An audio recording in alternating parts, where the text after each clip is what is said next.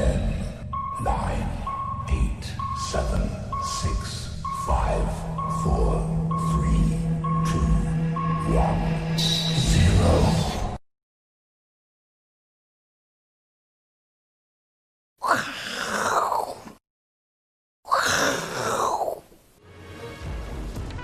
欢迎收看，我是金钱豹，带你了解金钱背后的故事。我是大 K 曾焕文。首先欢迎三位现场与谈嘉宾，第一位是淡江大学的段昌文教授，大家好；第二位是基本面大师连琼文连总；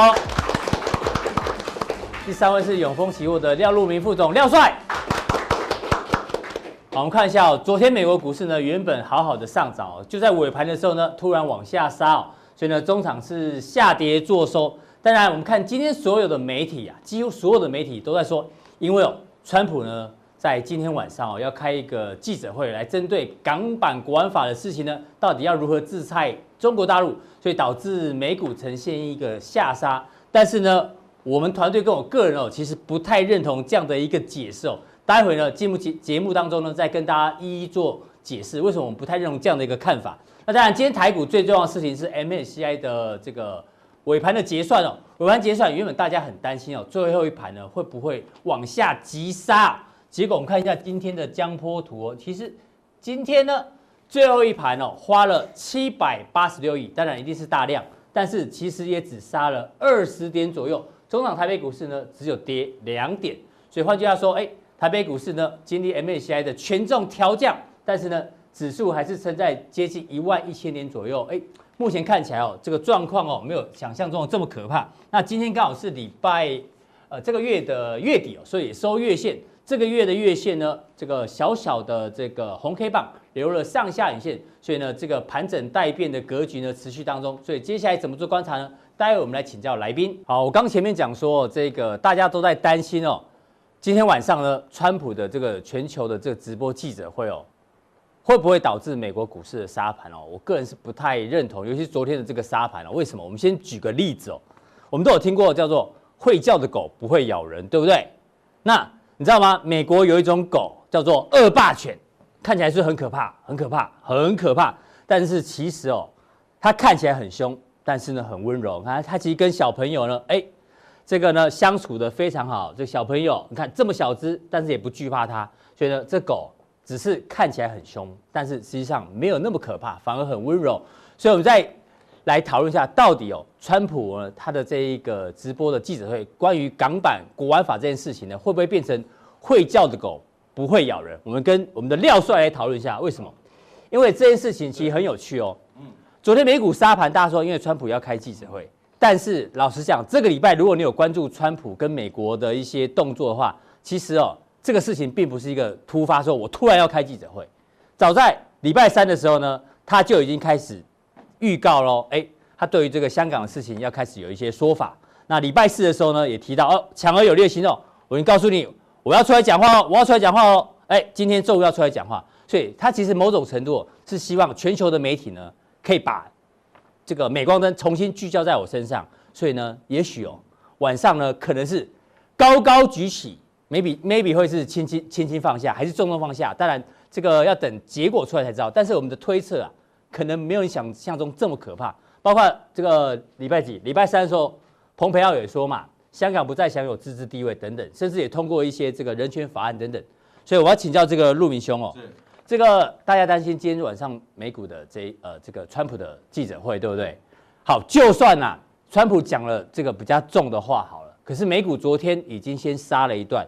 所以呢，搞不好，因为市场最怕是不确定因素，可能已经先某种程度反映完川普，万一是重重这个打下去的话，所以已经反映这个啊，万一他只是轻轻放下的话，哎，说不定这个行情跟大家想的会不太一样哦。廖帅怎么观察？对，没有错啊。其实，在这个整个一个事件的一个推演过程当中，其实他已经很多的手下哈，包含这个呃庞培奥啊等等，要针对香港的问题啊，要祭出说什么要呃删把这个。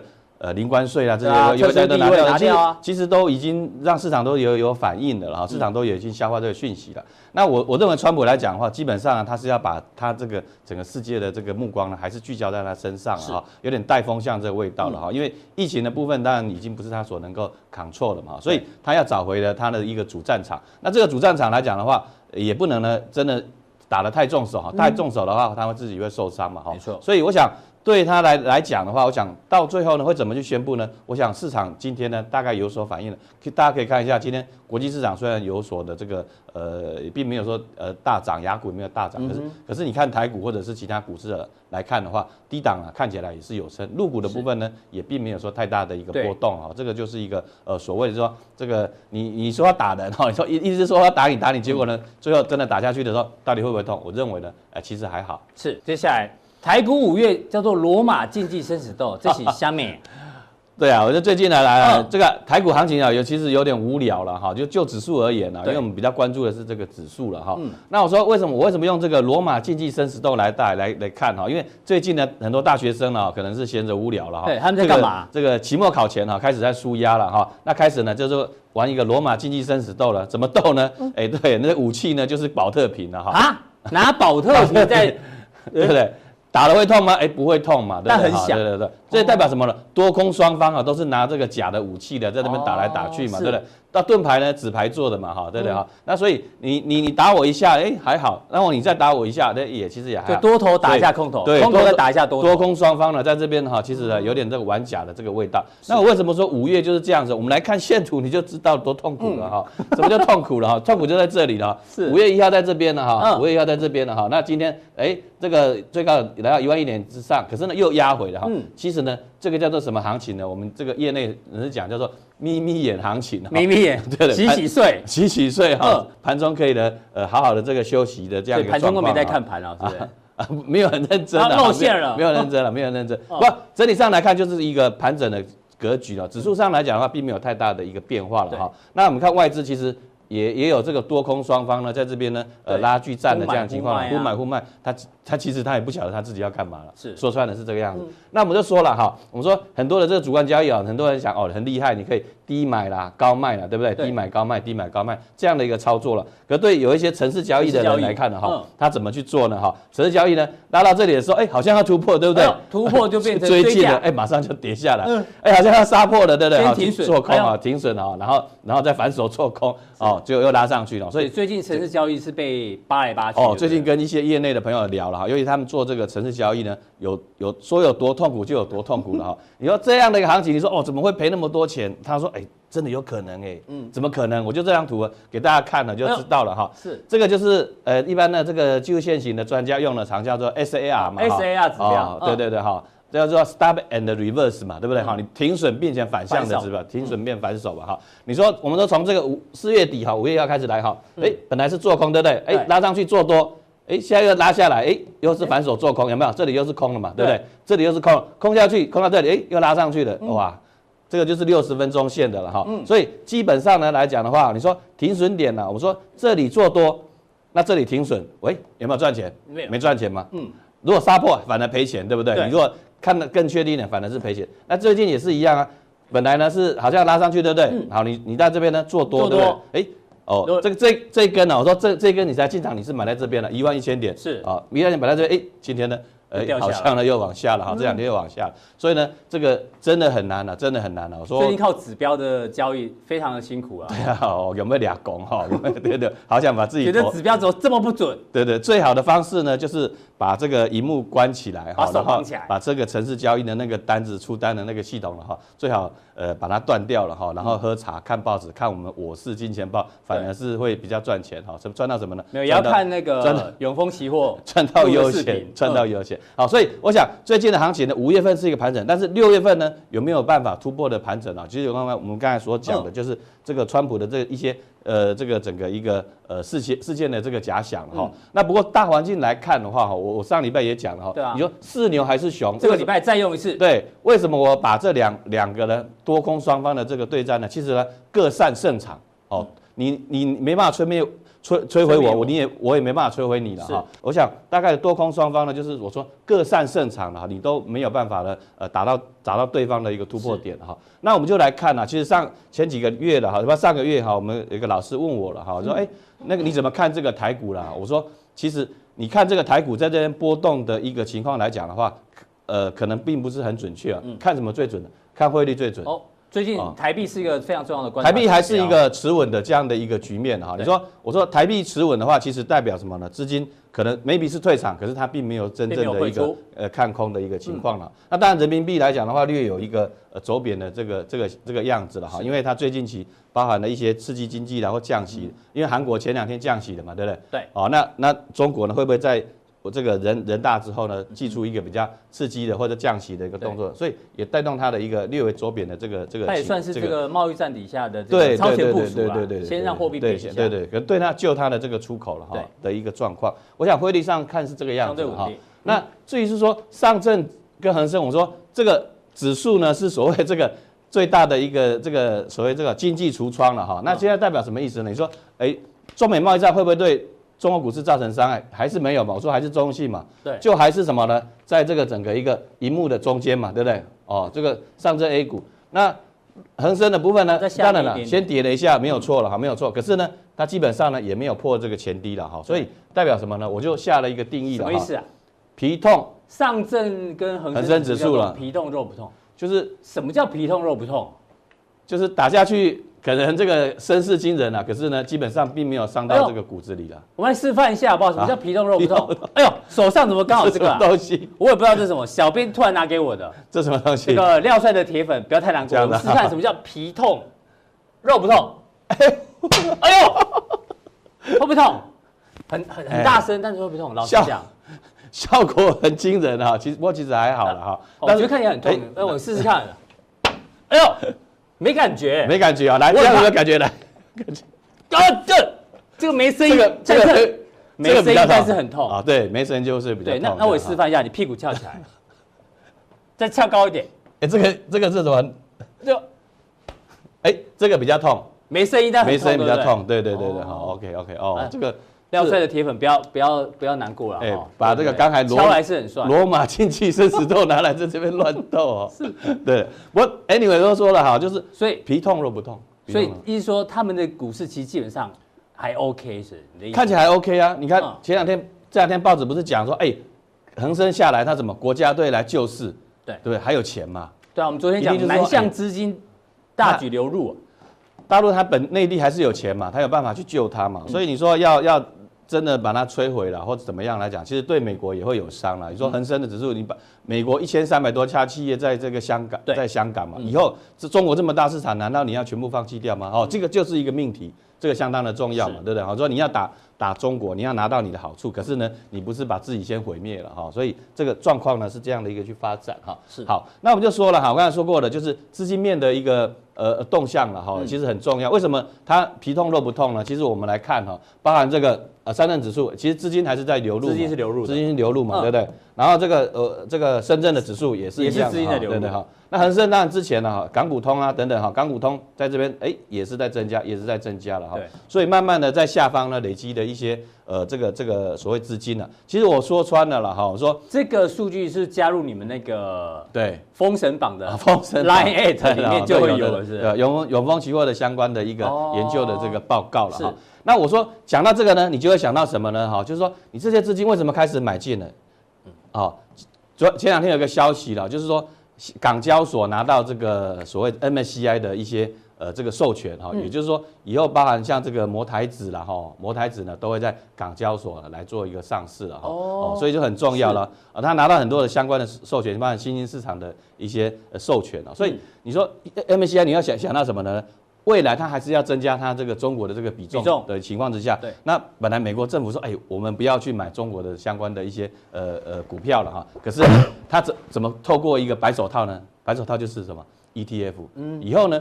这发行的这个 ETF 在美国发行 ETF，它它还是可以买啊，嗯、对不对？哈，也是过一手来去来去把资金呢，呃，去往这个比较大的成长的市场来去做迈进哦。所以我想资金面的部分呢，所以消息面是风雨飘摇，在这个中国大陆跟香港，但是你觉得以资金面来讲，长线还是会慢慢涌入？基本上来讲的话，乐观看待，对，因为它还是一个很大的这个市场，很大一个很大的市场啊，所以呃，不要说太太过的一个悲观了哈。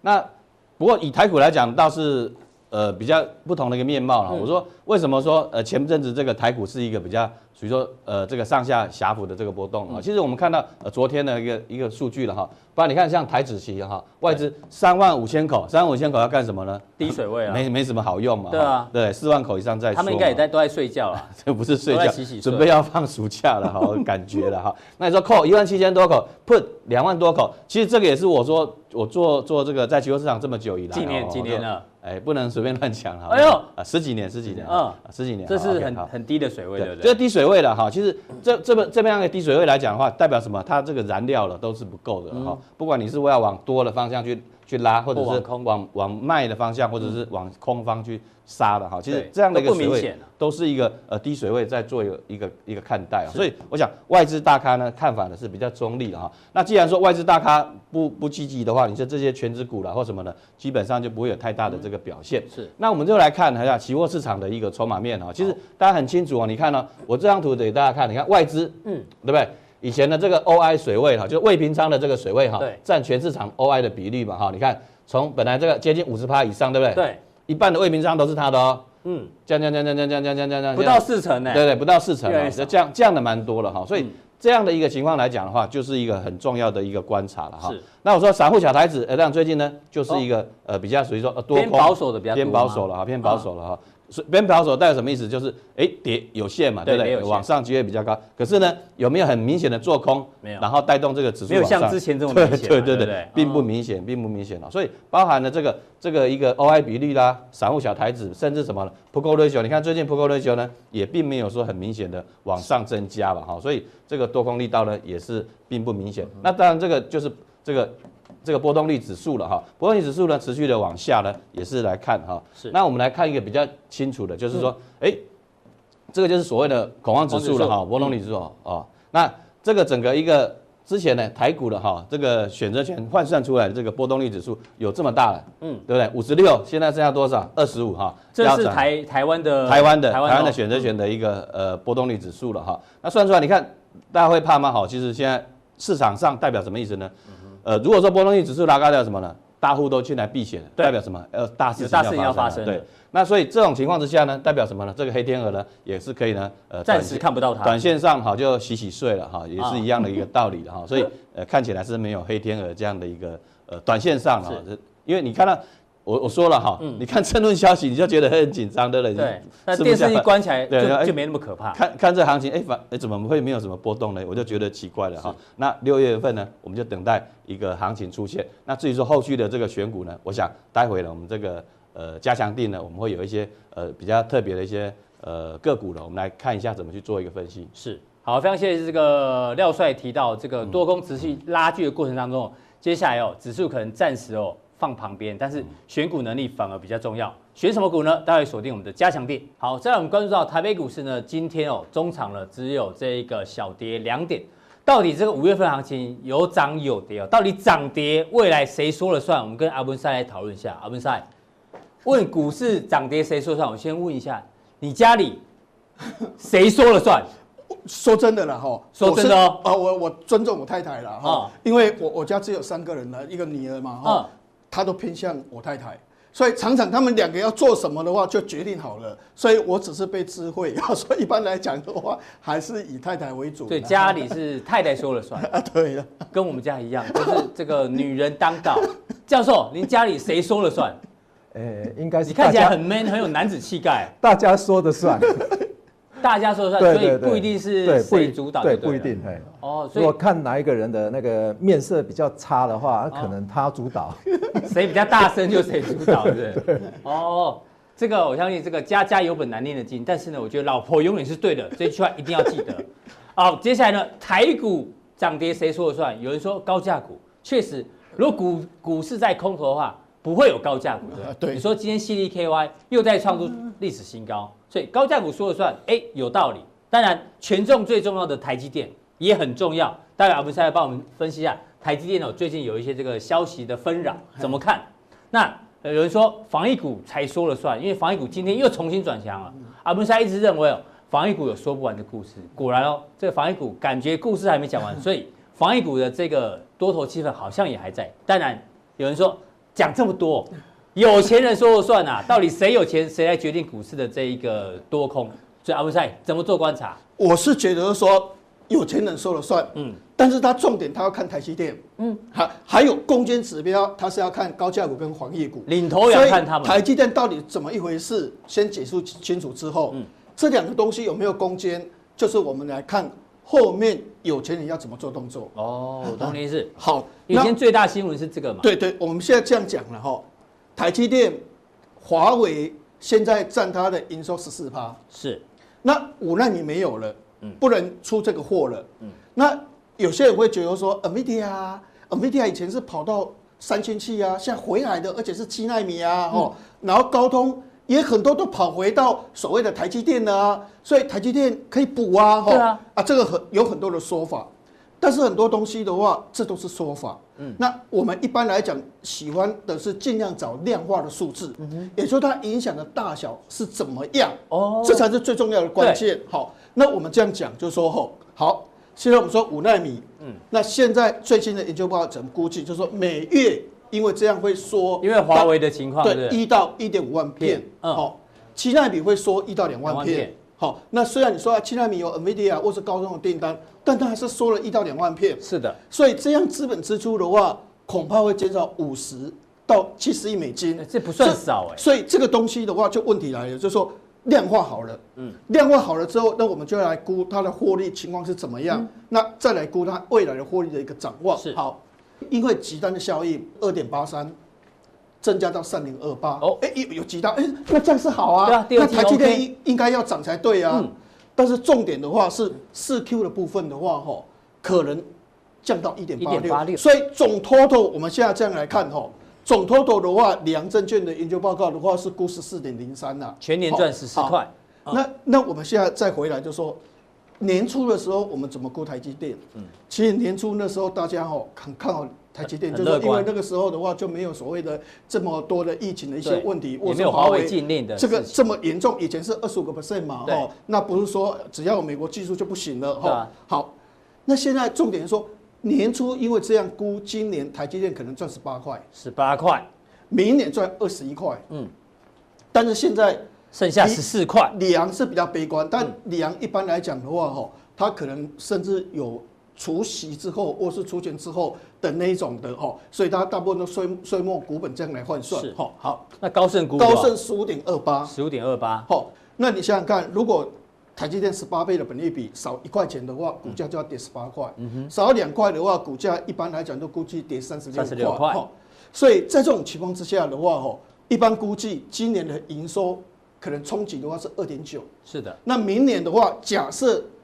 真的禁止了，嗯，冲击的话是九点五，更大。所以在这种情况之下，就说虽然华为的订单没有了，会有高通或者是 NVIDIA 来补货，是，但重点是停留在七纳米，嗯，他们还做不了五纳米。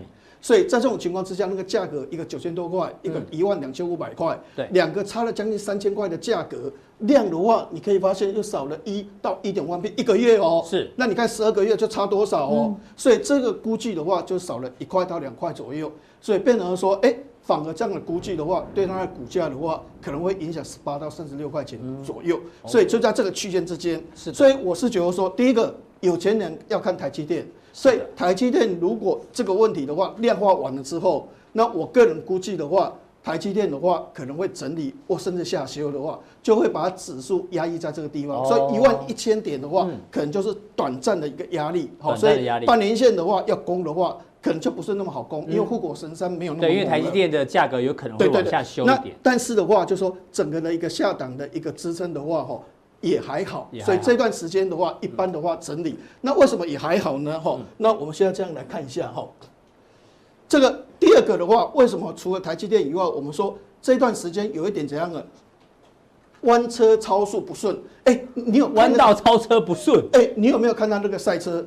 赛车哇赛很快，但他有时候弯的时候，有些人弯不了的时候，就直接到那个时候。对啊，撞到群众哦，那个群众在那边看，那个观众在那边看，车子哇要撞过来了，对不对？因为他弯不过来。对，那弯不过来，为什么？就是说短期里面会整理的话，就是最近弯的不太顺利。怎么说？因为以前会涨的就高价股、黄业股，哈，这类型股票。那现在美国忽然间高盛大涨，哎，金融股大涨。好，那我台湾的金融股接得到吗？第一个，我们的所谓的利差只有一点三一，是又创低了。对。第二个，我们在香港的曝险是九千六百二十四亿哦，而且重点是台湾对中国跟香港的话，顺差一年大概一千亿美金哦，那比较差，有时候七百亿啊哈。但是大部分都是从香港的转口贸易哦。是。那如果香港这个所谓的特殊的一个问题，而后这个所谓川普不晓得会采取什么动作，嗯，那它影响到香港的话，那是不是对我们的金融业的铺险，对，还有中国贸易有影响？是的。所以很多人不敢买金融股啊，因为他转过来这个地方，我要去买金融股的时候的话，我会害怕啊，好，所以转不过来哈。雷诺汽车大涨，汽车股也大涨，一天可以涨十七个 percent。那国内的汽车概念股的话，除了建设，不过建设有一点是属于那种 IGBT 的那种散热的概念，而不是纯粹是所谓的这个汽车概念。是汽车族群的部分，包括什么建联啊，什么这些所有同志啊，并没有接棒，哦，并没有接棒。是，所以汽车股没有接棒。美国航空大涨，大涨。但是问题，你有没有发现，长荣航空真的有大涨吗？也没有啊。中国航空有大涨，华航有大涨，没有，没有。好，它接不了棒，所以问题是这样。所以阿文山，你就认为就是这个高档换主流换不成功，对，所以就指数就会在这边震荡，甚至有一点拉回。好，那你看这个看到这个所谓的莫德纳，莫德纳，莫莫德纳，德纳，莫德纳的那的话，你看它下跌，对对，好，好。大家会觉得说，那生技股的话会不会涨这么多的话？哎，所以有时候你看到很多生技股一点马上跌停板，所以大家还是会紧张。好，那 ROKU 的话，这些是属于影影音串流，对，影音串流。以前那些，那最近也大跌。想说以前宅宅经济嘛，对。对对对对，那这个所谓的，那最重要是这样，最重要 AMD 开始盘整，因为 AMD 以前是带动台股拉升，最重要，因为它是一个所谓的创新的一个事业嘛。对，所以变成说这些。带动台湾股票上涨的股票的话，原本的主流啊，最近都不太强。对，所以最近的话，可能就是弯道超车不太顺。是，好，所以接棒的不太顺。但是上有点不一样。但是我还是认为，就是说哦，整个行情的话，我想第一个，生技股还是最重要。生技股不是涨很多吗？哈，对啊。那我们这样来看哦，现在武汉哦，它开始做筛检，哦。六百五十万人做筛检，是，所以你看那个筛检的话，费用有多少？所以就是要做这买东西啊做筛检啊。好、嗯，那做筛检的话，六百五十万做好了，结果有两百一十八人对。无感染，无症状感无症状感染，感染，但是有一个人确诊，然后是，所以所谓的第二波、第三波、第四波还是有可能。那我们现在来谈获利哈，啊，谈获利，我们谈这个食品股。就是这样。啊，普丰很好，哎、欸，到花莲要盖个厂的话，人家就抗议了嘛，哈、嗯。那塑化股啊，还是有一点危险哦。塑化股虽然明年会补补，但是还是获利不好啊。台塑化的那个陈宝郎是，他今天说他他对于未未来的塑化呃非常不乐观啊。对，所以原则上你现在找不出有哪些产业在所谓的这个这一段时间，哦，就是所谓的疫疫疫这个所谓的这个症状的一个新冠病毒的一个期间里面的话，哦。有哪些营收会大幅成长？那大概可能就是所谓的生技股。那你可以发现，就是说再怎么样公布数字的话，它是最好。虽然它涨多了，但它会跌，它会跌，但跌回来，它可能还会再涨，因为怎样？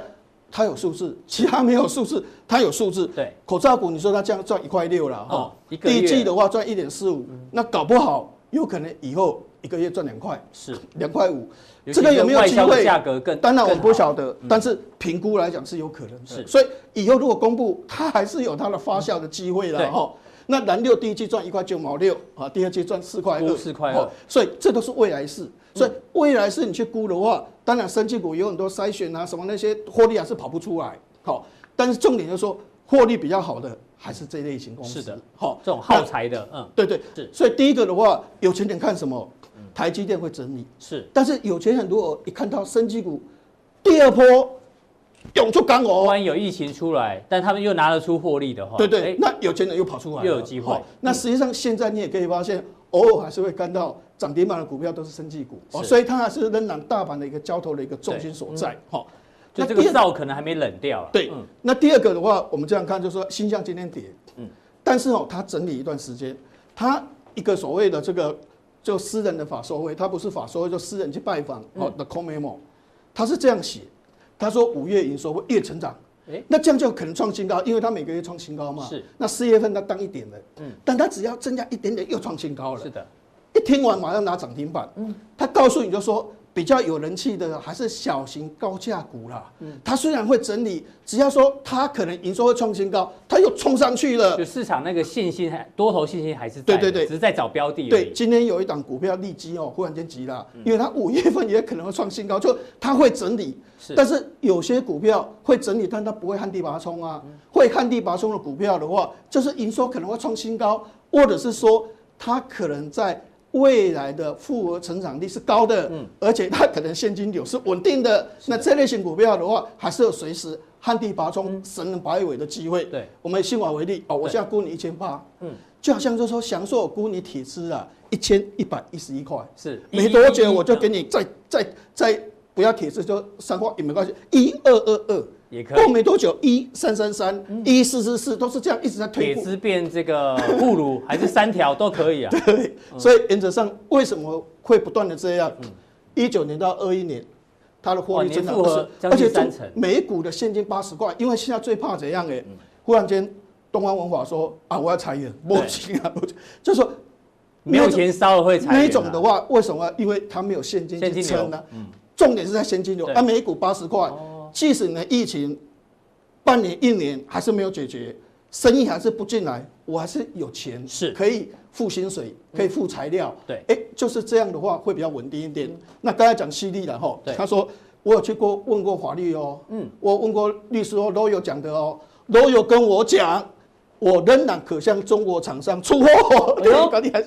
他说我有跟法律律师讲哦，对，罗有跟我讲的哦，在美国这种禁令底下，我还是可以出货，没有违法哦。啊，一讲他就冲上去了哦，难怪今天。所以，所以为什么就说有钱人会看，就说这类型股票的话，如果还够活泼，因为哦，很多人会觉得说，啊，你讲股价那么高。那我如果除权完了，现在六七月份要进入除权旺季啊，哎，我的权值那么大，我一下子股价就变低了啊。嗯，好，所以这段时间在除权前的话，继续拉，其实机会很大。所以你觉得高价股还是方兴未艾？对对对对。好，那最后我们再来谈结论式的一个看法哈。我觉得五月营收可能创新高的话，大概高技、中珠、玉龙电、力积啊，力积就挤压上去了，泰博这些了哦。其实很多，我们大概估计这样。那现在问题的问题就是说，为什么你说除了台积电以外，短期里面你还是认为震荡，甚至可能会小幅拉回哈？那主要你看一看香港的问题哈，你看以前哦，早期的时候，全球的金融中心前三大，第一大是伦敦，第二大纽约，第三大的话是香港。香港。跟新加坡第四大，当时第四大的话是差距很大哦，是差距很大。前三大的话是遥遥领先哦，但是伦敦这两年下来掉下来，为什么下来？因为脱欧，欧洲就不支持他，支持他了，所以他失去了欧洲的全力支持的话，他开始就掉下来的哈。那第三名本来香港，那你可以发现他现在掉第六名了，哈，东京赢了，是。上海赢了，新加坡赢了，哈，所以你看他一输了，一掉是掉三十四分，别人掉十六分，掉二十一分，哎，十六分跟三十四分就差十八分了，对，他就被追过去了，哈。所以现在香港的问题的话，影响到台湾。哦，因为我们普选九千四百六十几亿的，而且重点我们转口贸易赚很多的贸易的顺差，在这个地方，这个地方如果关税没有了，这个地方如果点点点很多没有了，它的影响怎么样？我觉得对台股会有大的影响，所以这个还是注意的哈。未来关税对限制中国企业，嗯，点点点，下一步怎么做？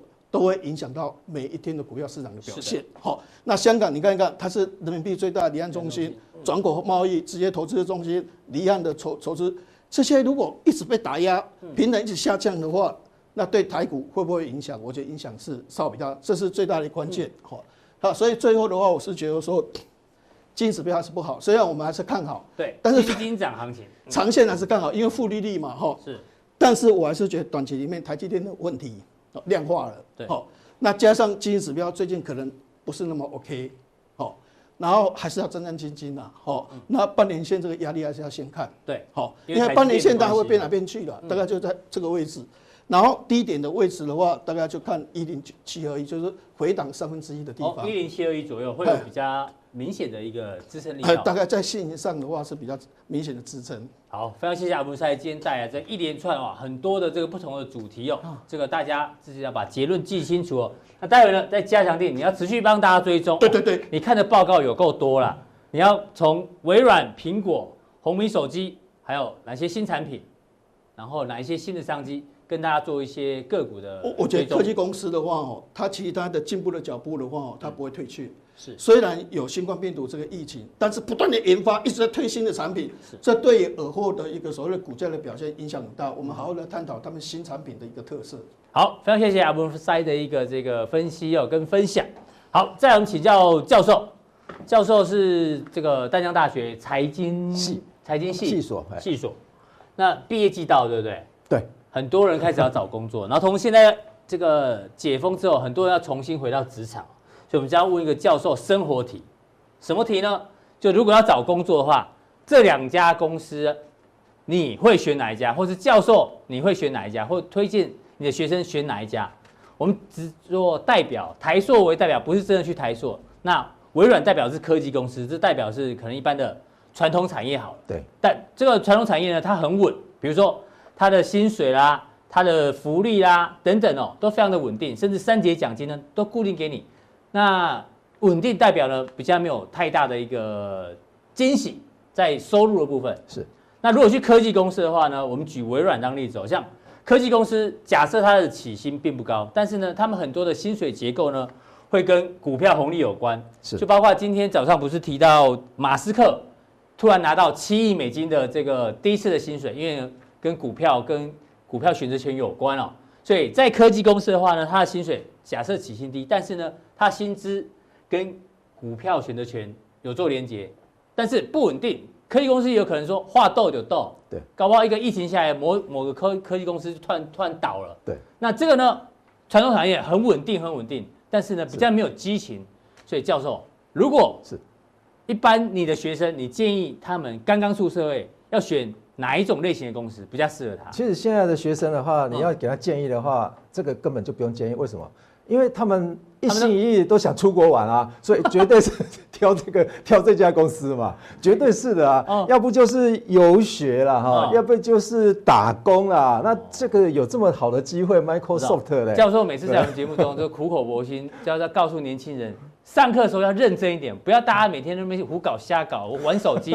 但是呢，如果真的要选，你觉得要稳定的传统产业，是还是这种有期待但有可能落空的这种科技公司的这种产业？你觉得呢？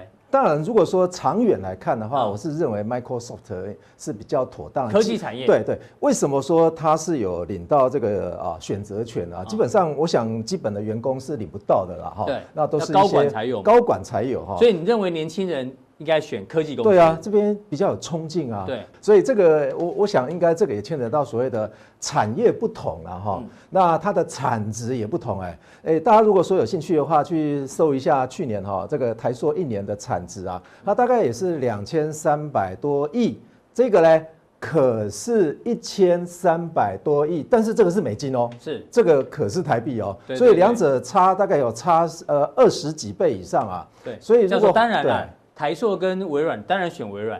我们刚刚的意思是说，要选传统产业还是新科技的产业？对对对对对。看到微软，大家当然这口水都流出来了。是啊，对不对？所以是 我们讲是科技产业，但是它有可能成功的科技公司，也有可能是失败的科技公司。对对对对。但是它有股票选择权。对，没错。所以现在女儿还是这边，然后交交这样的男朋友。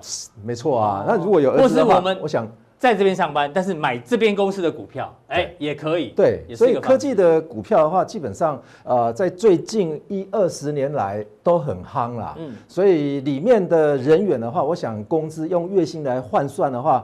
当然有可能会比台塑来得低，如果他是在台湾的话，嗯，哦，那我都跟学生讲说，你不能看月薪啊，嗯、你一定要看年薪啊，或是看未来性，对，还有看未来的成长性。你大家有没有看到，如果说他的工资的水准越高的话，他的他的那个价差越来越大哎，但是台塑的话，搞不好都是水平线哎，哦，所以。喜欢稳定的人也许会选。哎，对对对对对。好，那我们来看说，到底公司赚钱跟员工的薪资，从这边也有选股逻辑吗？对对对，当然有啊。哎呦，哦，那你要选股，那当然要选说公司要赚钱的，那给员工的薪资要少的嘛，对不对？那他公司对员工苛责一点，但是对股东比较好的。是，所以我们要选公司的话，就要因为公司要对待两种人士嘛，一个是员工。一个是股东嘛，那到底这家公司到底员工对回员工比较好嘞，还是对股东比较好嘞？那问题是你买公司是是当股东还是当员工呢？所以台湾有几家公司啊，基本上是呃这个员工在吃肉啊，那股东在喝汤啊，哦，有很多公司是。弄成这样，但是美国啊，基本上是不会。美国的话，对于所谓的这个股东啊，也不错，对员工也更好，这样哈。所以两者都非常平衡哦。所以薪资跟公司赚钱绝对有关系吗？啊，基本上似乎在我们台湾来看的话，是看不出来啦。那有几家公司比较贴近美国的话，比较可以看得出来哈。因为为什么？因为公司不赚钱，薪资也很高呢。所以有很多公司，刚等我们待会挑的公司，呃，肥肥猫吗？对啊，肥猫的一些公司啊，哈。那其实薪资跟两样东西还有很大的关系。大家猜猜看哈，嗯，或者是你自己想想看，你现在如果是六十岁，或者是五十岁，或者是四十岁哈，嗯，或者是说你是一九六零年代毕业的，一九八零年代毕业的，或者是一直到二零二零年毕业的，请问你你的工作环境会在哪里哈？如果你是六十岁、五十岁的，我想碰不到 Apple 啦。是绝对碰不到，Facebook 也没有啊，所以你也没有这个机会啊。对，所以你要找工作的话，基本上还要跟时机有关系啊，对，还要跟运气有很大的关系。怎么说呢？万一你在这边，你刚好是四十岁，嗯，哎，这些公司你都可以挑，结果你就挑了一个宏达电，对，糟糕了，宏达电以前不错呢，是，哎，那个市值还非常还还非常高哎，结果现在往回看的话，宏达电是不错的，你当初是赢家，但是现在要退休之前变输家了，所以呃，基本上我们说你要去找一份工作的话，是跟你的时机、运气，对，还有。你要找的产业别有很大的关系啊，产业趋势对产业趋势啊，其实我们是这样子讲啦，就是说我们人类的大脑哈，基本上是有缺陷的啦哈。我们只是呃，只是被开发了二十趴左右，我们还有八十趴没有被。对对对，所以难道要靠药吗？所以 搞不好要升级啊。所以如果说呃，我们大脑真的是有缺陷的话，通常我们都会有一个趋势，就是。往简单的靠，所以我们在市场上面时常看到一件事情，就是说投资要简单啊。如果投资要简单的话，我们回想一下哈，如果大家投资都要非常简单，我想手机也不会问世了。嗯哼，怎么说呢？我想这个手机复杂复杂到不行的，大家有没有办法把手机拆掉又把它组装起来还会通的？还会通的。我看现在没有人有，没有人有办法。那但是问题是这一堆人有办法的人。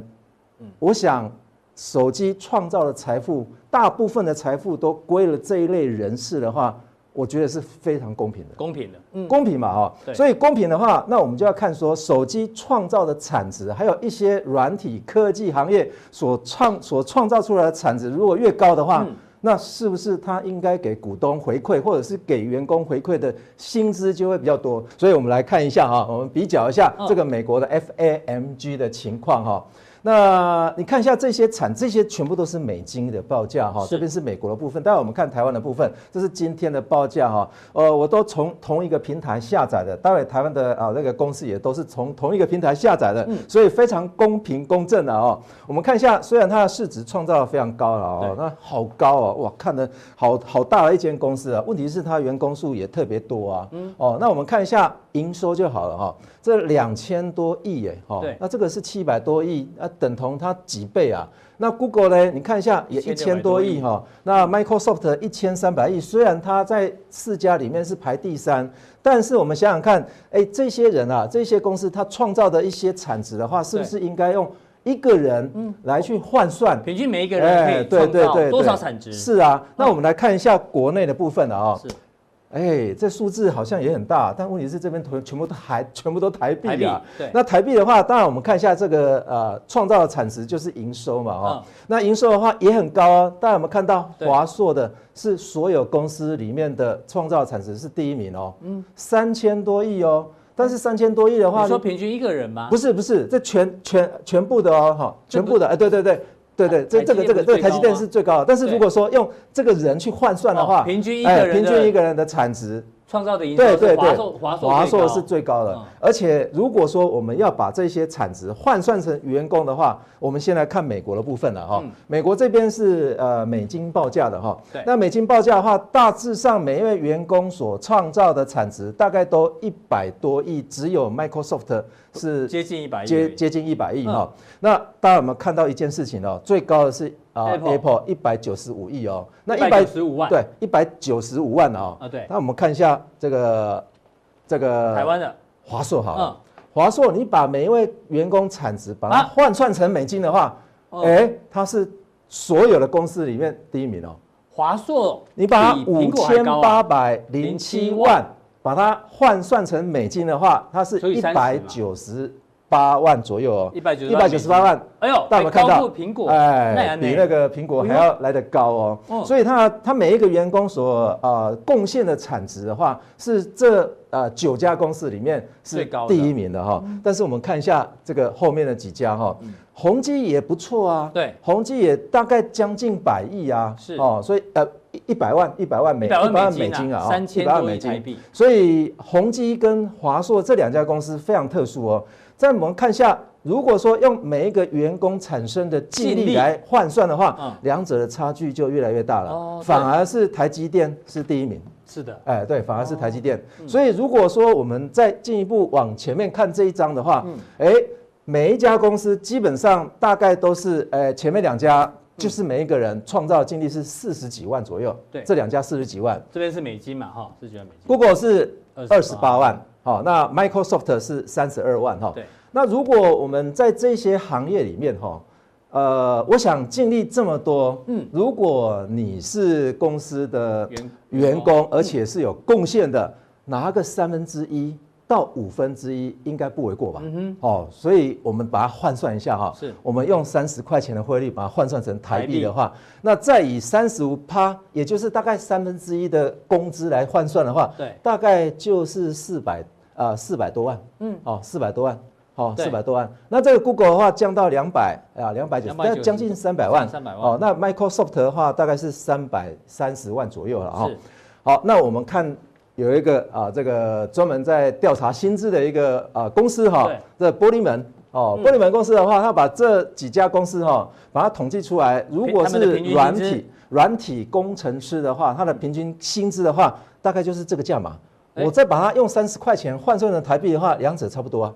哎，两者差不多，你看。所以苹果赚到钱有给员工。对，苹果赚到钱，也就是说它的净利里面的三成五就全部都给员工了。那我们看一下 Facebook 好哈，Facebook 的话基本上跟他说调查是一模一样的。哦，那我们看一下 Google，Google 似乎是还多拿了一点，对对，好像有点多拿了哈。那我们看 Microsoft 哈，Microsoft 的话也大概是差不多了。所以用美国来换算的话，这些高科技公司是不是应该要拿三分之一到五分之一？左右？还算蛮合理的哦。那我们来看一下台湾的情况啊。好紧张哦，台湾到底拿多少？台湾情况啊，哎，台积电的啦哈，它如果以三十五趴看工资的话哈，净利的三十五趴大概是两百八十七万台币，这是台币的价码啊。是。那如果说我们把这一些公布非主管级的员工年薪来换算的话，台积电啊是给两百万，是，所以似乎还少啊。哦。那我们看联联发科哦，联发科如果净利里面的三分之一的话，大概五十一万，但联发科发了两百七十万。哎呀，联发科对员工这么好。对，因为怕被挖角。大家不要怀疑说这个数字是我自己创造，这可是公开资料哦。这是去这是去年年薪的平均值哦。哈，华硕的部分啊，你看一下，如果以三十五帕来看工资的话，一个人大概七十五万左右。哦，那他。发的非主管级的来到一百三十六万了哦，宏基的部分你看 才十一万，差这么多，还有差越来越多，这家公司还更离谱哎，负的啦，他还发八十六万，这可是公布的哦，是，所以我们是不是很在台湾的部分的话，要让让所谓的净利占百分比来去换算说，诶这个薪资合不合理的话，我想二十二 K。应该是蛮合理的啦，哦，所以我们看一下这个公布薪资的占比的话啊，占净利的比重，那就是台积电少发了啦。是哦，那联发科全部都多发了，应该去台呃，应该去联发科。对啊？他对员工很好啊。联发科这种公司的话，基本上啊是对股东，诶，股东在喝汤啦，那员工都在吃肉啊。是哦，所以待会我们可以比较这些公司的话，未来的愿景看。呃，有没有投资的潜潜力存在？好，非常谢谢这个教授带这个非常有趣的一个研究报告。这个薪资呢占公司整个获利的比重哦，这个到底去哪家公司比较幸福？但是呢，到底加强錠的时候，他帮大家衍生，从这种薪资结构呢来看，到底选股逻辑在哪里？哪家公司比较适合让大家做一个投资参考？那我们今天的普通店就到这边，谢谢大家观赏。待会更重要的加强錠马上为您送上。